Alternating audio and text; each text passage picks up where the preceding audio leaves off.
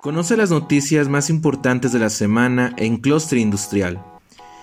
General Motors y Lithium Americas anunciaron que invertirán para desarrollar la mina Tracker Pass en Nevada, que es la mayor fuente conocida de litio en los Estados Unidos y la tercera más grande del mundo.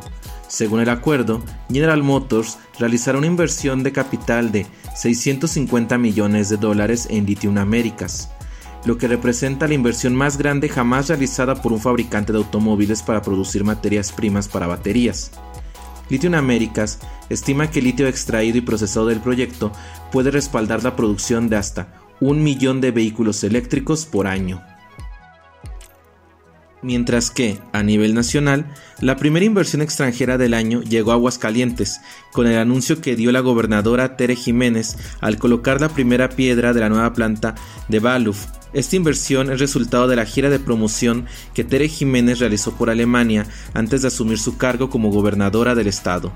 La inversión alcanzará los 50 millones de euros y la generación de 700 empleos.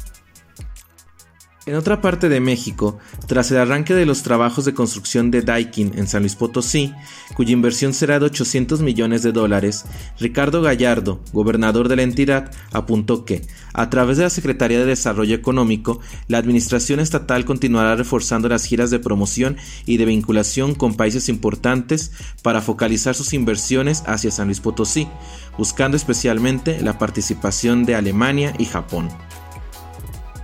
Bosch México llevó a cabo la inauguración de la ampliación de su planta de manufactura ubicada en el municipio de Colón, en Querétaro, la cual representó una inversión de 146 millones de pesos y la generación de más de 400 empleos directos. Tras esta ampliación, la planta de manufactura producirá columnas de transmisión automotriz, siendo esta una nueva línea de trabajo para la marca. Y en Cuernavaca, Bridgestone empresa mundial de neumáticos y caucho, recibió la certificación Q1 por parte de Ford Motor Company, la cual se otorga a los proveedores que han logrado alcanzar procesos de clase mundial en calidad, logística y manufactura. Además, Ford sigue apostando a la electromovilidad con el Mustang Mach-E y la nueva Ford F-150 Lightning, vehículos totalmente eléctricos, y en medio de una guerra de precios, la marca planea aumentar la producción de estos modelos a la vez que bajará sus precios. Ford confirmó que seguirá la tendencia de Tesla, luego de que la compañía de Elon Musk redujera sus precios hasta un 20% en algunos modelos y versiones. De esta forma, Ford cortará el precio de de esta forma, Ford acortará el precio de su subeléctrica, la Mustang Mach-E, por hasta 5.900 dólares por vehículo. Los fabricantes de automóviles se están viendo presionados a bajar sus precios para competir con Tesla. Otra marca automotriz que está realizando cambios es Renault, que reducirá su participación en Nissan Motor. Las dos empresas han llegado a un acuerdo para modificar los porcentajes de participaciones cruzadas sobre lo que se basa su alianza de más de dos décadas. También se modificará su colaboración en la producción de vehículos eléctricos. Al inicio de la asociación, Nissan Motor tomó una participación del 15% en Renault, pero sin derecho a voto. Por el contrario, Renault, que en ese momento estaba rescatando a Nissan de un bache económico, tomó una participación del 43% en su aliado japonés, lo que le dio un papel dominante. Ahora, Renault bajará hasta un 15% su participación en Nissan Motor, igualándose en poder dentro de la alianza Renault-Nissan igualándose en poder dentro de la alianza Renault, Nissan y Mitsubishi. También en temas de movilidad, Nuevo León será sede del America's Mobility of the Future, el primer evento en Latinoamérica dedicado a temáticas de movilidad del futuro, transporte inteligente, infraestructura y logística sustentable.